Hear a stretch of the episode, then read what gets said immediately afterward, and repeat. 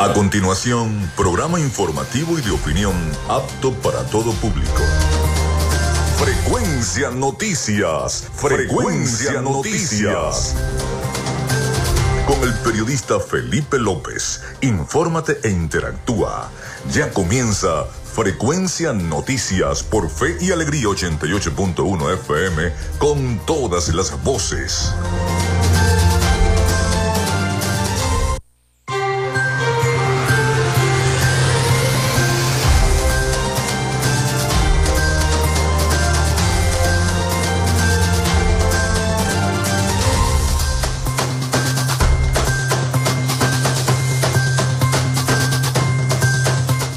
Bueno, ya estamos al aire con todos ustedes acá en Frecuencia Noticias. ¿Cómo están? ¿Cómo se sienten? Bienvenidos a nuestro programa. Les saluda Felipe López.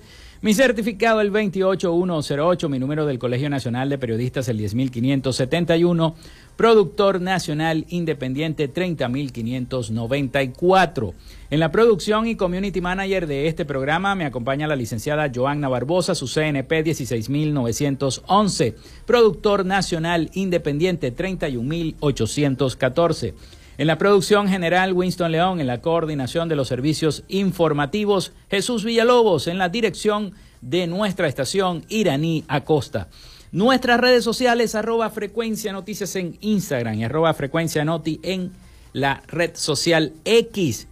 Mi cuenta personal, tanto en Instagram como en X, es arroba Felipe López TV.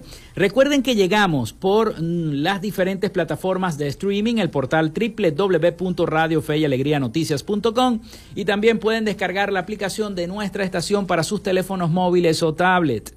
Este espacio también se difunde como podcast en las plataformas iVoox, Spotify, Google Podcast Tuning, Amazon Music Podcast, Seno Radio Podcast, iHeart Radio Podcast. También estamos en vivo a través de la estación de radio online Radio Alterna en el blog www.radioalterna.blogspot.com, en TuneIn y en cada una de las aplicaciones y directorios de radios online del planeta. Y estamos en vivo y directo desde Maracaibo, Venezuela llevándoles la información, las entrevistas, las noticias, los despachos informativos, en fin, todas la información y las noticias para que ustedes entonces estén enterados de todo lo que está ocurriendo en Venezuela y en el mundo. En publicidad, recordarles que Frecuencia Noticias es una presentación del mejor pan de Maracaibo. ¿Dónde? En la panadería y charcutería San José en la tercera etapa de la urbanización La Victoria. Vayan buscando ese delicioso pan de jamón que nos tiene la panadería y charcutería San José y también el pan de queso para que se vayan anotando para estas fiestas decembrinas. De arepas full sabor con sus deliciosas promociones y también tienen los platos navideños, arepas full sabor en el centro comercial Gran Bazar y en el centro comercial San Bill Maracaibo. Ya está arepas full sabor. Pidan el pasticho que es una delicia en arepas full sabor.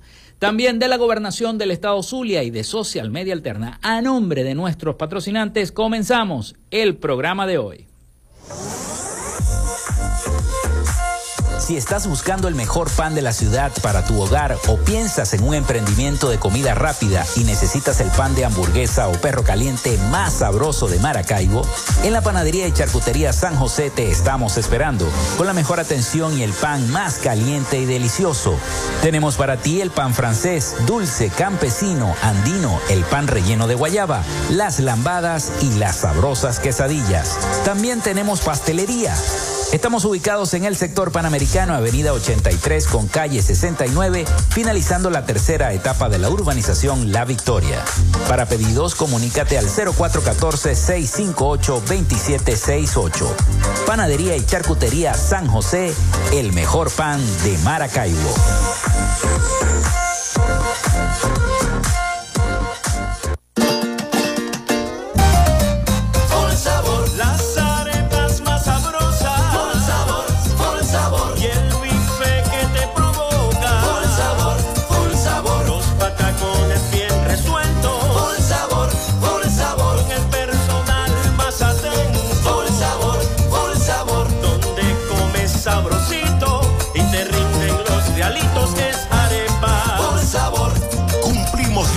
En el Gran Bazar y en el Centro Comercial Sambil. Arepas. Por el sabor. Vivimos en una tierra que se crece en las dificultades, con obras para el progreso y la modernidad, estableciendo alianzas con el sector privado para facilitar el fortalecimiento comercial, industrial y agropecuario, gestionando un modelo educativo de avanzada, con propuestas innovadoras proyectadas hacia el futuro, promoviendo toda expresión cultural, los conocimientos para el emprendimiento y la creación de empleos, incentivando el desarrollo de la robótica y las nuevas tecnologías, con soluciones conjuntas entre las diferentes instancias de gobierno y la propuesta de inclusión de la región zuliana como zona económica especial, coordinando iniciativas para el regreso de las grandes transnacionales y las inversiones, la activación del potencial binacional a través de un intercambio comercial con Colombia y seguimos avanzando con rumbo fijo hacia un Zulia productivo. Gobernación del Zulia. Esperanza es futuro. Gracias a la gente de Social Media Alterna hacemos posible la interacción tecnológica en redes. Si estás buscando quien te brinde asesoría o lleve las redes sociales de tu empresa o negocio, es momento de hacer el contacto con Social Media Alterna. Diseño de logos profesionales, community manager, diseño y administración de páginas web, podcast y radio online.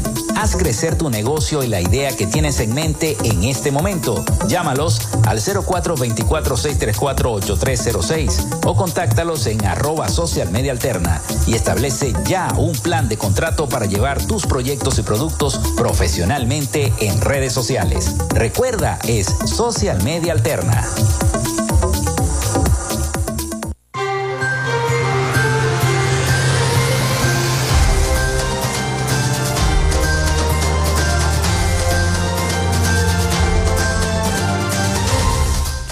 Bueno, el 0424-634-8306 ya está disponible para todos ustedes para que se comuniquen con nosotros a través de la mensajería de texto o de WhatsApp. Recuerden mencionar su nombre, su cédula de identidad y el sector de donde nos están escribiendo. También a través de nuestras redes sociales, arroba frecuencia noticias en Instagram y arroba frecuencia noti en X. Y a través también de nuestra página web www.frecuencianoticias.com, frecuencianoticias.com.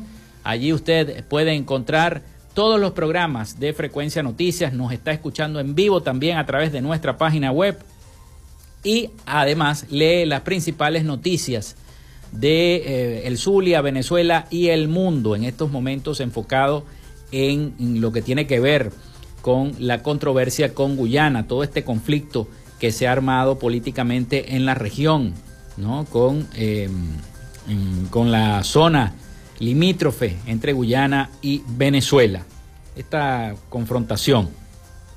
Bueno, de eso estaremos hablando en el programa del día de hoy. Estaremos hablando del tema todavía del el Esequibo. Por supuesto, eh, también estaremos hablando un poco acerca de lo de la inhabilitación de María Corina Machado, haciendo un resumen de la semana, cómo transcurrió esta semana con ese tema. Eh, ayer vimos a Leocenis García, fue uno de los primeros que llegó al Tribunal Supremo de Justicia para empezar el proceso para que le quiten la inhabilitación política. Leocenis García se acercó entonces el día de ayer a el TSJ con sus abogados para iniciar el proceso de reversión de su inhabilitación política. Fue el primero, ha sido el primero que se ha acercado hasta el tribunal porque ya todos sabemos que María Corina dijo que ella no tendría que acudir porque ella no ha recibido ningún tipo de notificación por parte del Estado por escrito, ni un papel de la Contraloría ni nada. Ella dice que ella no va a ir al, al Tribunal Supremo de Justicia porque ya el pueblo la habría habilitado en el proceso de primarias opositoras. Eso por un lado, también bueno, estaremos repasando las principales noticias de eh, Venezuela, del Zulia, lo que está ocurriendo en el Zulia. Por cierto, vi que ya la hidrológica del lago Hidrolago va a comenzar a bombear el día de hoy a las principales parroquias de Maracaibo, incluidas las que estaban solicitando agua que me escribieron en estos días, Santa María, Santa Lucía, la parroquia Bolívar, que estaban secos porque precisamente se les había, eh, estaban esperando el bombeo de agua cuando se metió el comunicado de la suspensión por 72 horas del servicio para hacer el mantenimiento a las tuberías por parte de Hidrolago.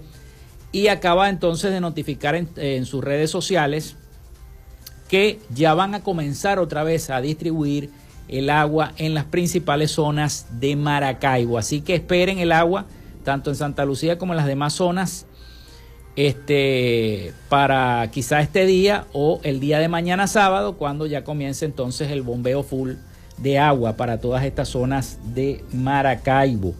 Muy importante, sí señor. Bueno, vamos con las efemérides del día. A ver eh, qué nos tienen las efemérides del día. En frecuencia noticias, estas son las efemérides del día. Sí, señor. Hoy es 8 de diciembre, 8 de diciembre del año 2023. Y un día como hoy nace el cacique Huaycaipuro en el año 1530, nativo indígena venezolano, jefe de varias tribus caribes. Se desarrolla la batalla de San Marcos en el año 1813. También nace William Crapo Durán en el año 1861, emprendedor e industrial estadounidense, fundador de la compañía automovilística General Motor junto a Charles Stuart Mott. También nace Vicente Emilio Sojo en el año 1887, educador y compositor venezolano. El lanzador estadounidense Lenny John, John Mix de los Leones del Caracas lanza el primer no-hit no-run de la Liga Venezolana de Béisbol Profesional al vencer a los navegantes del Magallanes tres carreras por cero. Eso fue en el año 1955. Un día como hoy muere Jimmy Ángel en el año 1956, explorador y aviador estadounidense, a quien se le atribuye la noticia de la existencia del Salto Ángel en Venezuela. Muere William H. Phelps en el año 1965, ornitólogo, explorador y empresario estadounidense cartógrafo de montañas, también ríos de nuestro país, de nuestra Venezuela. Está de cumpleaños también Cristian Castro. Nació en el año 1974, actor y cantautor mexicano. Un día como hoy fallecía John Lennon en el año 1980, artista, músico, cantautor, compositor, poeta, dibujante, productor, escritor, pacifista, activista y actor británico, miembro fundador de la banda de rock Los Beatles, conocida como la más popular e influyente de la historia de la música moderna.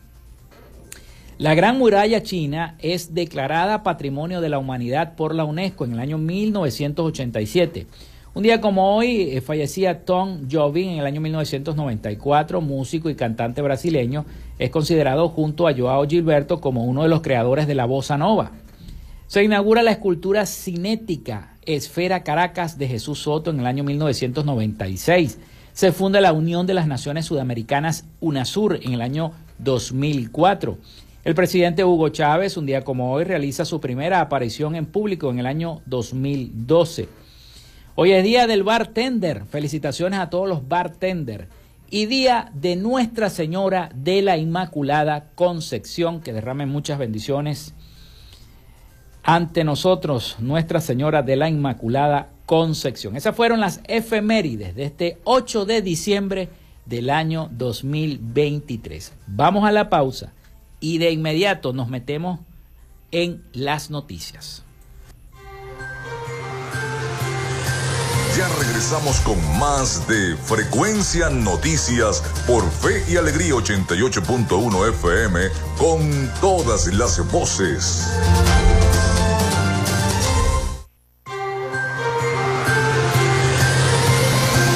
Escuchas Frecuencia Noticias por Fe y Alegría 88.1 FM con todas las voces.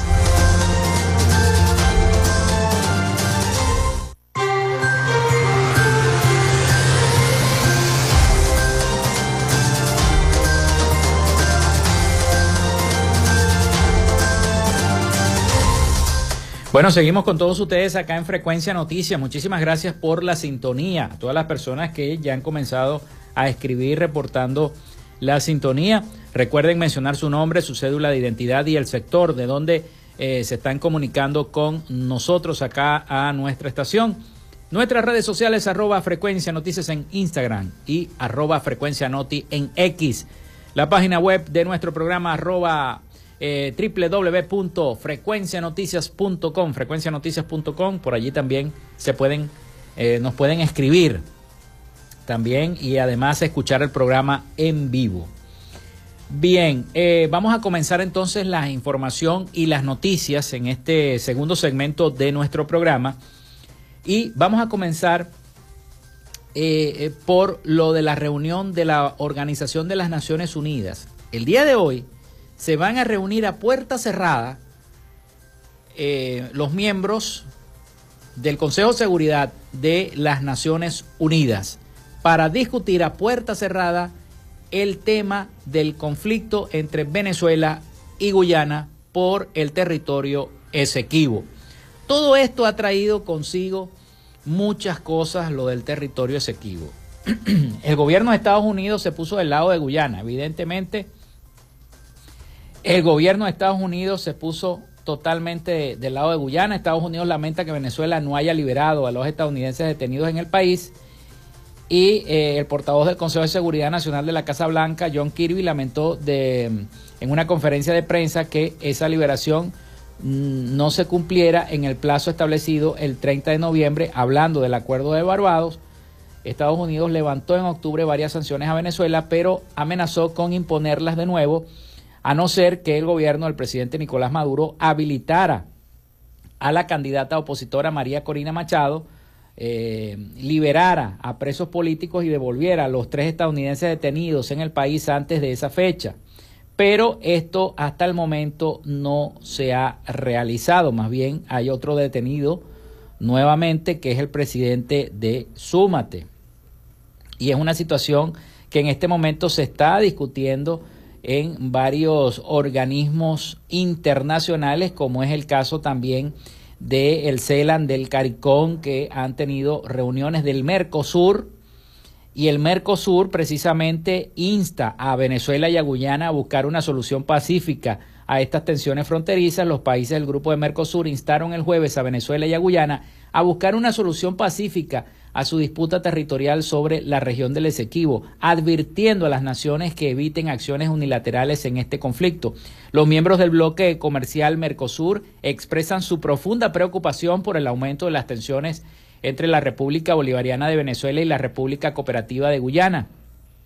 Señalan también una declaración conjunta de los países miembros del bloque, Argentina, Brasil, Paraguay y Uruguay, Chile, Colombia, Ecuador y Perú, que no pertenecen al Mercosur también firmaron esta declaración. Los países instaron a ambas partes a entablar un diálogo y buscar una solución pacífica a la disputa con el fin de evitar acciones e iniciativas unilaterales que puedan agravar esta situación en el país. Y bueno, son muchas las reuniones que se van a realizar el día de hoy. Les tengo eh, varios despachos informativos acerca de estas informaciones. Vamos a compartir entonces el primero, y es que Estados Unidos reitera el apoyo a Guyana. Como ya estaba previsto, sabemos que el Comando Sur ya se encuentra allí en Guyana, pese a los reclamos y a las críticas del Estado venezolano.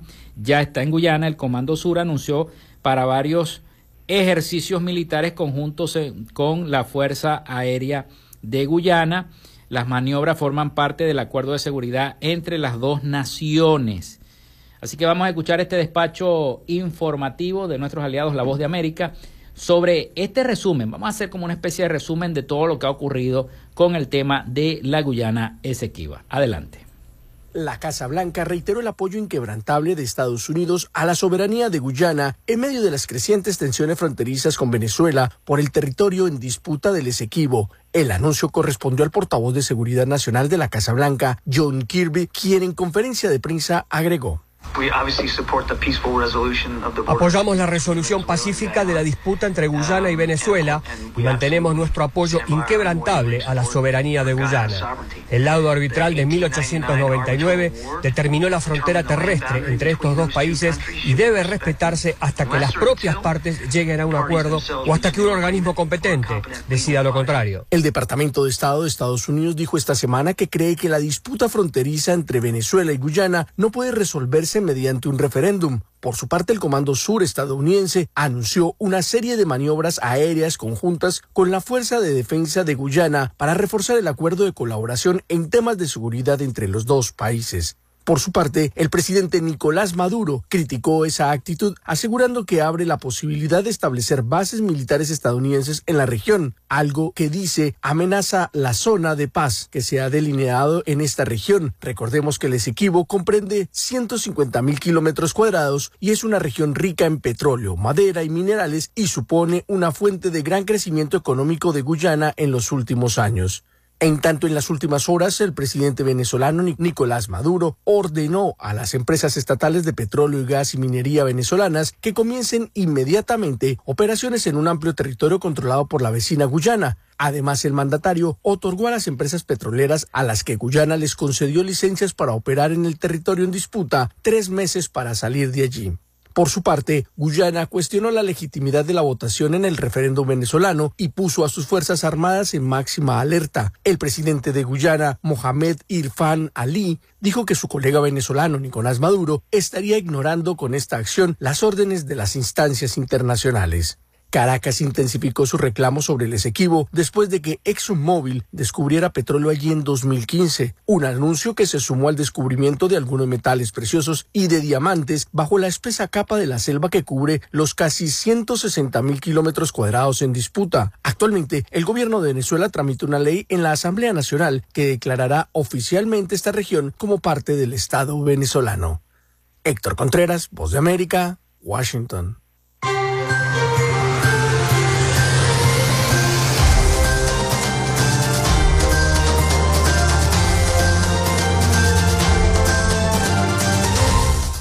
Bueno, por su parte, el canciller y ministro para las Relaciones Exteriores, Iván Gil, se reunió este jueves con el primer ministro de Dominica y presidente pro tempore de la Comunidad del Caribe, el CARICOM, Roosevelt Cherit, para presentarle los resultados del referéndum consultivo en defensa del Esequibo del pasado 3 de diciembre. El canciller venezolano publicó en la red social X varias imágenes del encuentro y manifestó en nombre del presidente Nicolás Maduro la determinación de abordar la controversia con Guyana a través de negociaciones directas conforme al acuerdo de Ginebra.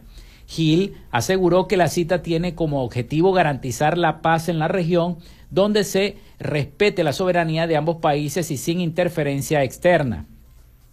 El tercer boletín del Consejo Nacional Electoral destaca la participación de 10.555.092 eh, electores que representan el 51.1% del padrón electoral, con una abrumadora victoria de la opción del sí a las cinco preguntas del referéndum consultivo en defensa de la Guyana Esequiba.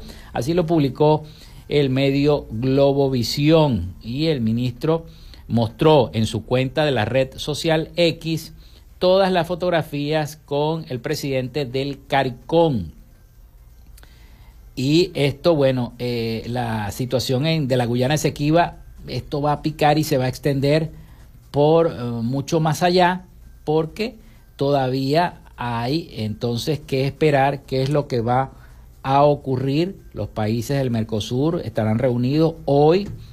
Esa, esa reunión a puerta cerrada en eh, la ONU, donde también van a estar evaluando todo eso, bueno, y, la respuesta también del gobierno británico. El gobierno británico eh, tildó la respuesta de abrupta por parte del gobierno nacional y de retrógrada, así dijo el primer ministro británico eh, en una conferencia de prensa cuando le preguntaron sobre la ¿cómo es que se llama? La, el conflicto de la Guyana Esequiba.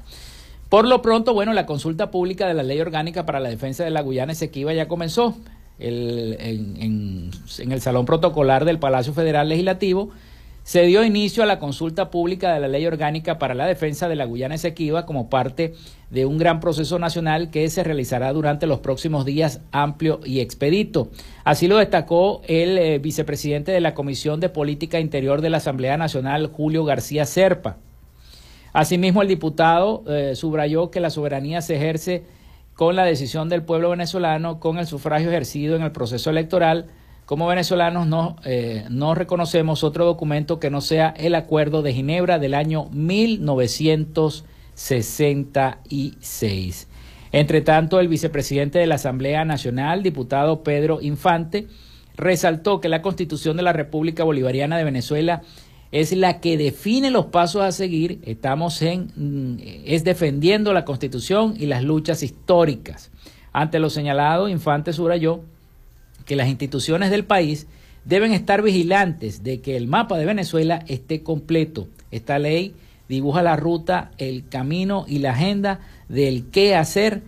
Por eso el debate debe estar presente en todos los espacios, así lo manifestaron los diputados que ya comenzaron entonces la consulta pública de la ley orgánica de la defensa de la Guyana. Pero no solamente eso, sino que también se nombraron generales. El, el ministro de Defensa, Padrino López, también ya nombró a los generales que se van a encargar de la defensa de eh, precisamente mm, eh, en la Guyana Esequiba.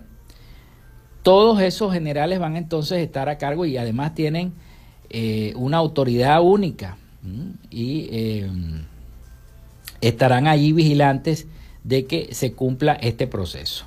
Lo cierto es que los Estados Unidos ya está, se ha reiterado en varias oportunidades de que eh, no está de acuerdo y que eh, aparentemente ya los militares entonces estarían preparados para cualquier cosa que ocurra en esa zona de la Guyana. Bueno, vamos a hacer otra vez la pausa y ya venimos con más información para todos ustedes acá en Frecuencia Noticias. Vamos a seguir hablando de este tema al regreso de nuestro programa. Ya venimos con más de Frecuencia Noticias. Quédate con nosotros. Ya regresa Frecuencia Noticias por Fe y Alegría 88.1 FM con todas las voces.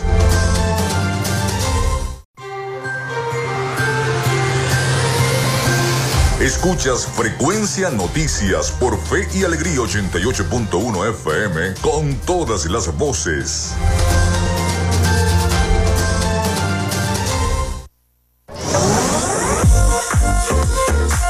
Si estás buscando el mejor pan de la ciudad para tu hogar o piensas en un emprendimiento de comida rápida y necesitas el pan de hamburguesa o perro caliente más sabroso de Maracaibo, en la panadería y charcutería San José te estamos esperando con la mejor atención y el pan más caliente y delicioso.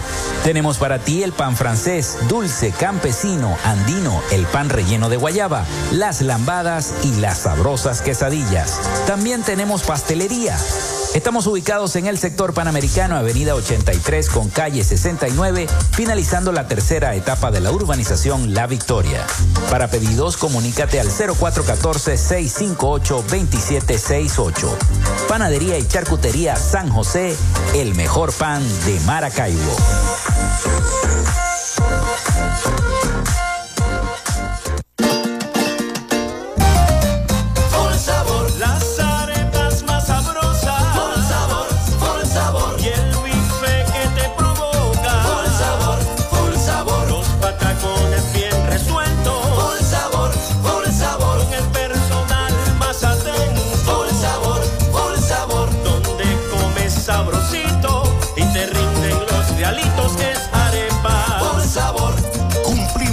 Años en el Gran Bazar y en el Centro Comercial Sambil.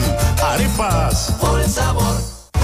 Vivimos en una tierra que se crece en las dificultades, con obras para el progreso y la modernidad estableciendo alianzas con el sector privado para facilitar el fortalecimiento comercial, industrial y agropecuario, gestionando un modelo educativo de avanzada con propuestas innovadoras proyectadas hacia el futuro, promoviendo toda expresión cultural, los conocimientos para el emprendimiento y la creación de empleos, incentivando el desarrollo de la robótica y las nuevas tecnologías, con soluciones conjuntas entre las diferentes instancias de gobierno y la propuesta de inclusión de la región Zulia como zona económica especial, coordinando iniciativas para el regreso de las grandes transnacionales y las inversiones, la activación del potencial binacional a través de un intercambio comercial con Colombia y seguimos avanzando con rumbo fijo hacia un Zulia productivo.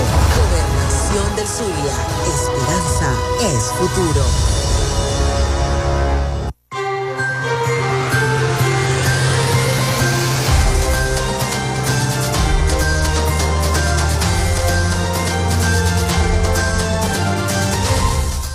Bueno, seguimos con todos ustedes acá en Frecuencia Noticias. Muchísimas gracias a todos por la sintonía.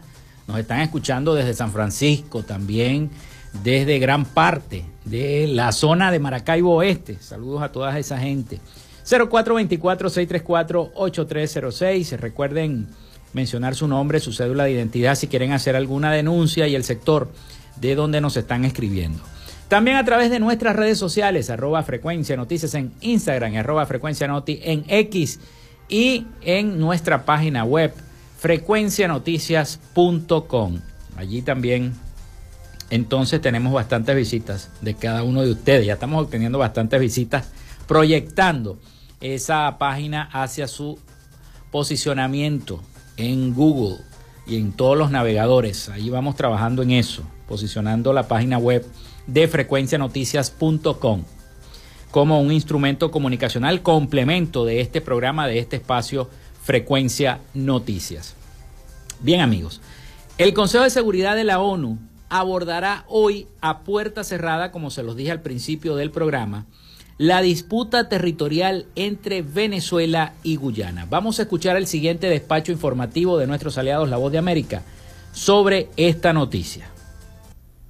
Estados Unidos anunció el jueves ejercicios aéreos militares en Guyana en colaboración con la Fuerza de Defensa de ese país. Según informó, los ejercicios servirían para mejorar la asociación de seguridad entre los Estados Unidos y Guyana, así como para fortalecer la cooperación regional.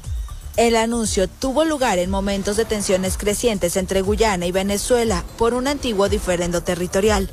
Caracas acusó al presidente de Guyana, Irfan Ali, de dar luz verde a bases militares de Estados Unidos en el Esequibo, una zona rica en petróleo equivalente a dos tercios de la superficie de Guyana y administrada por este país, que Caracas reclama como suya.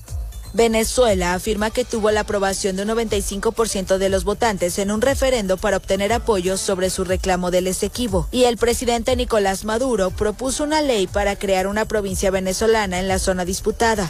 También ordenó a la petrolera estatal otorgar licencias para extraer crudo en esa área. Guyana pide al Consejo de Seguridad de la ONU que abordara el asunto, lo cual ocurrirá el viernes a puertas cerradas. Venezuela asegura que el Esequibo forma parte de su territorio. Apela al Acuerdo de Ginebra firmado en 1966, antes de la independencia de Guyana del Reino Unido, que sentaba las bases para una solución negociada y anulaba un laudo de 1899 que definió los límites actuales. Por su parte, Guyana defiende ese laudo y pide que sea ratificado por la Corte Internacional de Justicia, cuya jurisdicción desconoce Venezuela.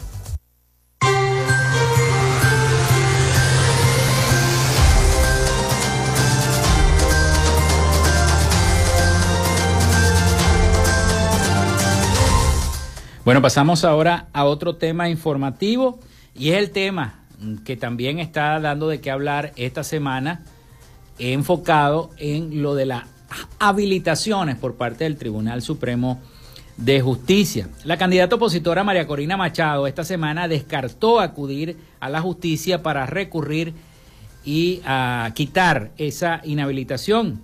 María Corina Machado descarta por lo pronto acudir al TSJ de Venezuela para recurrir y considerar su inhabilitación, que es considerada por ella misma como una inhabilitación ilegal. Vamos a escuchar el siguiente reporte también de nuestros aliados informativos en La Voz de América sobre esta noticia.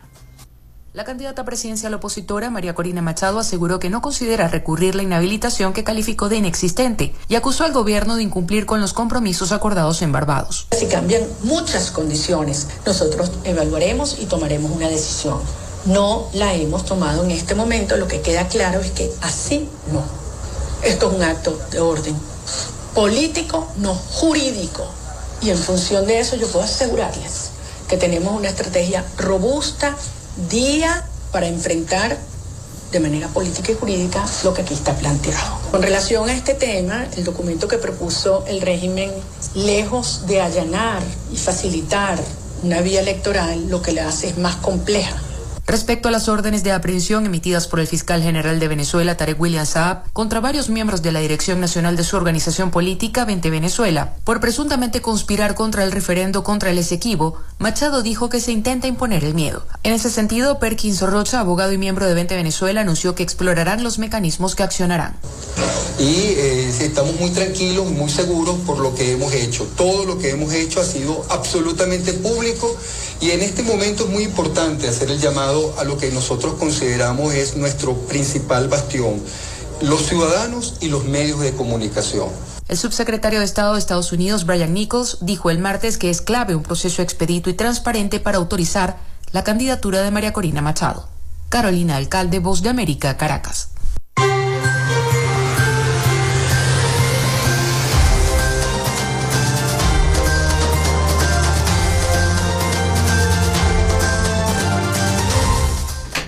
Bueno, y precisamente la ONG, una ONG contabiliza al menos 18 muertos en una mina en Bolívar. Esta noticia salió el día de ayer.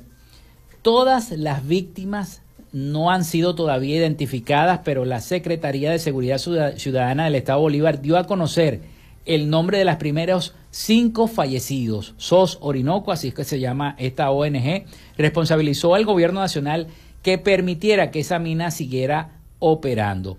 La organización no gubernamental SOS Orinoco denuncia mediante la red social X que al menos 18 personas murieron durante el colapso de una mina en Páriba de San José, allí en eh, Icabarú, en el estado Bolívar. La mina habría colapsado este miércoles, según denunció esta organización.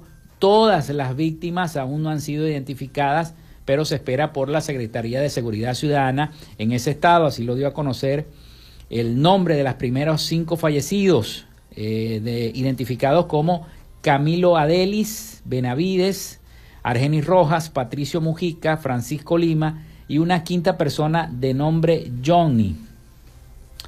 Se desplomó un barranco de 10 metros en la mina, al menos 18 muertos venezolanos, indígenas y tres lesionados brasileños, indicó el reporte de esta organización no gubernamental SOS Orinoco en sus redes sociales. Apuntaban tragedia anunciada, colapso mortal de la mina Paraiba de San José en Icabarú, Estado Bolívar.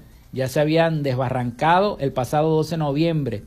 Solo hubo heridos, pero ahora sí hay fallecidos. Al menos tiene 10 metros este barranco y al menos 18 muertos. Lamentablemente una situación que comienza a preocupar a cada una de las ONG. Durante el colapso se conoció que tres hombres de nacionalidad brasileña resultaron lesionados y quedaron identificados como Edevaldo da Silva, José Dilmeiso da Silva y Leonardo dos Santos.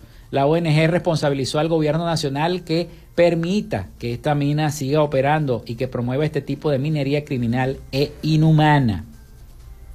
Recordemos los acontecimientos del pasado 12 de noviembre, un derrumbe, un derrumbe, perdón, de esta misma mina dejó a una persona herida que fue trasladada al hospital de Santa Elena de Guairén con diversas lesiones. La tarde del miércoles, el portal web El Correo del Caroní aseguró que las autoridades de seguridad ciudadana esperaban continuar las labores de rescate, ya que se cree que hay otros ocho muertos por el colapso de esta mina artesanal. Se desconoce si los cuerpos encontrados hoy, según esta organización SOS Orinoco, corresponden a esa misma búsqueda.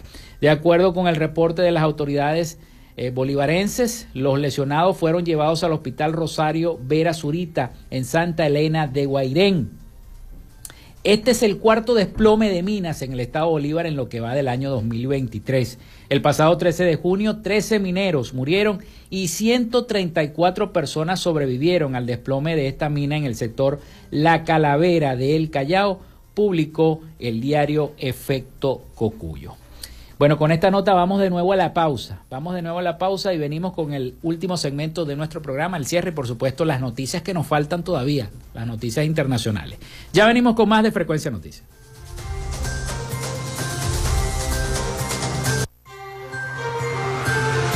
Quédate con nosotros. Ya regresa Frecuencia Noticias por Fe y Alegría 88.1 FM con todas las voces.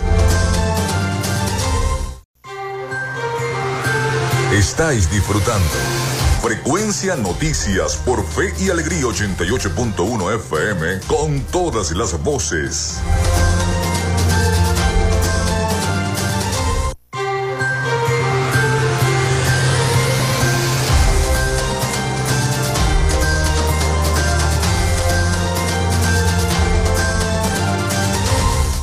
Muchísimas gracias. Continuamos con todos acá en Frecuencia Noticias. Muchísimas gracias a todos los que nos han escrito a través de nuestras redes sociales y a través de la línea telefónica el 0424-634-8306. Recuerden ingresar también en nuestra página web www.frecuencianoticias.com.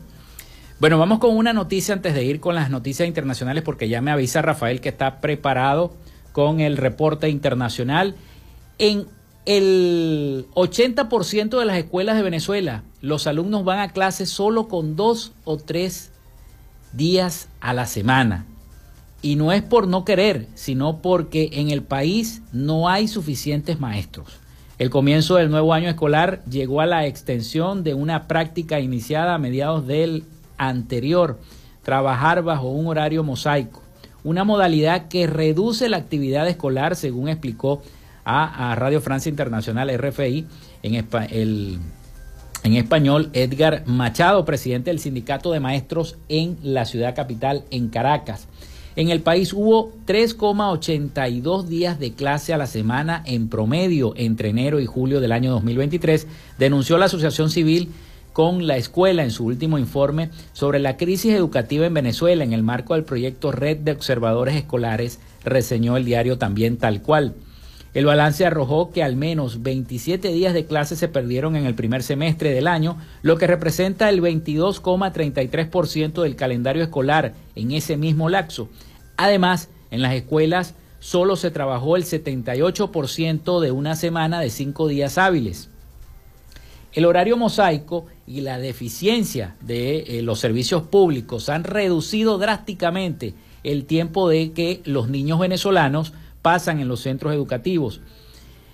En el año escolar pasado, enero y julio de 2023, y al inicio del actual, la pérdida y la suspensión de clases es un problema crónico, expresó esta ONG. La organización investigó 79 planteles en siete entidades del país. Aquí en el Zulia también, Lara, Zulia, Apure, Anzuategui, Bolívar, Distrito Capital y Miranda. En estas instituciones también se estudió la matrícula y el estado de la infraestructura. Los resultados indican un gran deterioro estructural y apuntan que las escuelas en el territorio nacional cada vez están más empobrecidas. Por ejemplo, el Internet, un recurso básico en el presente para poder estudiar, es prácticamente inexistente.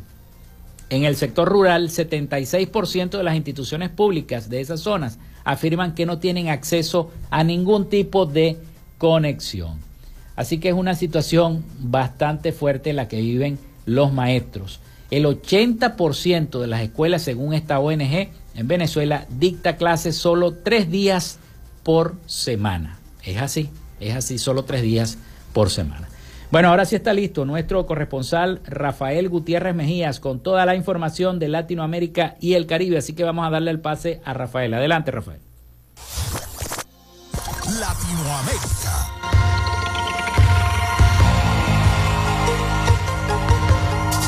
Asaltantes de tierras aliados a Evo Morales condenan a muerte a empresarios privados propietarios de predios en Guarayos y Santa Cruz, creando un conflicto entre las leyes de Bolivia y los intereses de los cocaleros y narcotraficantes. Sisto Canaza, dirigente de los asaltantes de tierra, tiene arresto domiciliario por haber encabezado el secuestro de policías y periodistas en el sector de las Londra hace dos años, pero sigue muy activo y ahora es el cabecilla de los que amenazan de muerte a los empresarios privados que tienen posesiones allí. Los asaltantes llegaron a ocupar una propiedad de 1.800 hectáreas en la zona en época de cosecha de la soya y después de cosecharlas y vender la producción se declararon campesinos sin tierras. Ahora vuelven a las andadas y tuvieron un enfrentamiento con los campesinos de la zona en las que murieron dos personas. En el día de ayer 30 ex jefe de Estado y Gobierno de la Iniciativa Democrática de España y de las Américas repudiaron la nueva ola de persecuciones desatadas por el gobierno de Nicolás Maduro. Los firmantes del documento indicaron que ante la orden de aprehensión anunciada por el Ministerio Público, en particular contra parte del equipo de trabajo de María Corina Machado, candidata para las elecciones presidenciales del próximo año, hacen un llamado de alerta a la comunidad internacional y a los gobiernos democráticos de todo el mundo, al secretario general de las Naciones Unidas, al Consejo Permanente, la Secretaría General de la Organización de Estados Americanos y a los garantes de los acuerdos de Barbados acerca de la criminalización de la disidencia democrática en Venezuela. Piden al efecto que se adopten las medidas de urgencia que permitan contener el desbordamiento dictatorial de dicha nación, sus amenazas a la paz y la seguridad internacional. En el Congreso de la República de Perú promueven un nuevo intento por destituir a la Junta Nacional de Justicia. Ahora, la bancada de Renovación Popular ha presentado una simple moción de orden del día que apunta a remover a los siete magistrados de la entidad que se encarga de nombrar, ratificar y destituir a jueces y fiscales en todo el país. Los autores de la polémica iniciativa son los parlamentarios José Montoya y Alejandro Muñante, quienes alegan que en el Pleno de la Junta Nacional de Justicia infringió flagrantemente el artículo 157 de la Constitución Política del Perú, al suspender de manera provisional por siete meses a Patricia Benavides en la Fiscalía de la Nación. A Benavides se le señala de cometer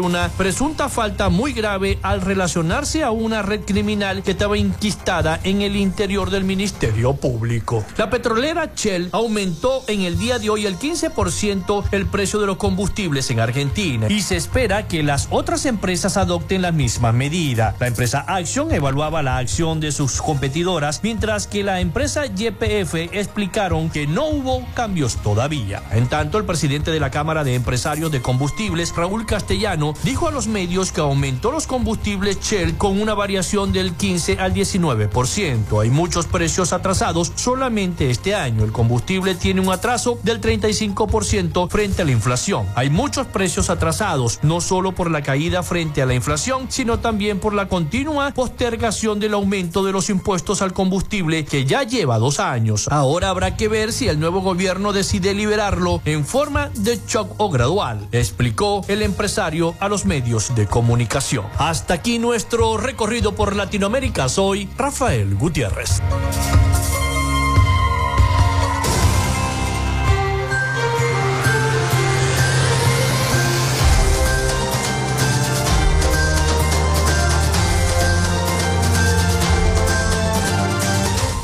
Muchísimas gracias a nuestro corresponsal Rafael Gutiérrez Mejías con toda la información de Latinoamérica y el Caribe. Ya se nos está acabando el tiempo del programa, pero antes de despedir, les tengo que decir que Venezuela entonces va a disputar el grupo B de la Copa América. Con México, Ecuador y Jamaica serán los rivales del conjunto nacional. Los dirigidos por Fernando Batista harán su debut ante los ecuatorianos el próximo 22 de julio, de junio, perdón, la Vino Tinto no gana un partido en la competición desde el año 2019.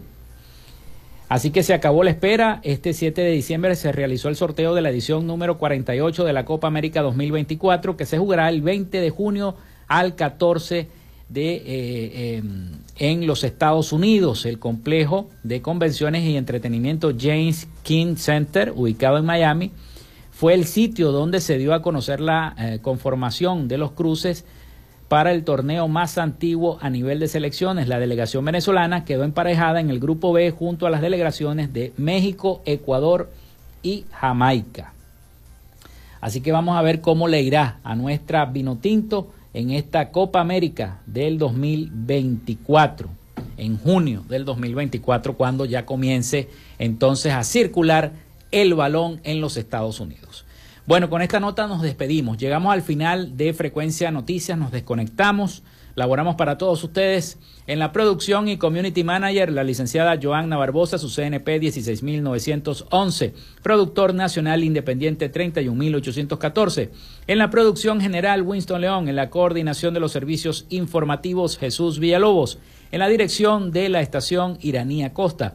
Y en el control técnico, locución y conducción, quien les habla, Felipe López, mi certificado el 28108 mi número del Colegio Nacional de Periodistas, el 10571. Productor Nacional Independiente, 30594. Nos escuchamos el próximo lunes con el favor de Dios y Nuestra Señora de Chiquinquirá. Cuídense mucho, pasen todos un feliz y bendecido fin de semana.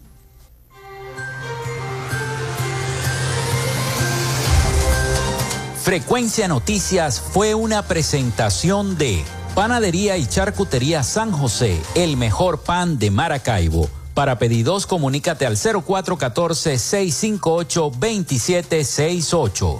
Arepas Full Sabor. Sigue sus deliciosos platos y promociones en arroba arepas full sabor o solicítalos por pedidos ya. Gobernación del Estado Zulia. Esperanza es futuro.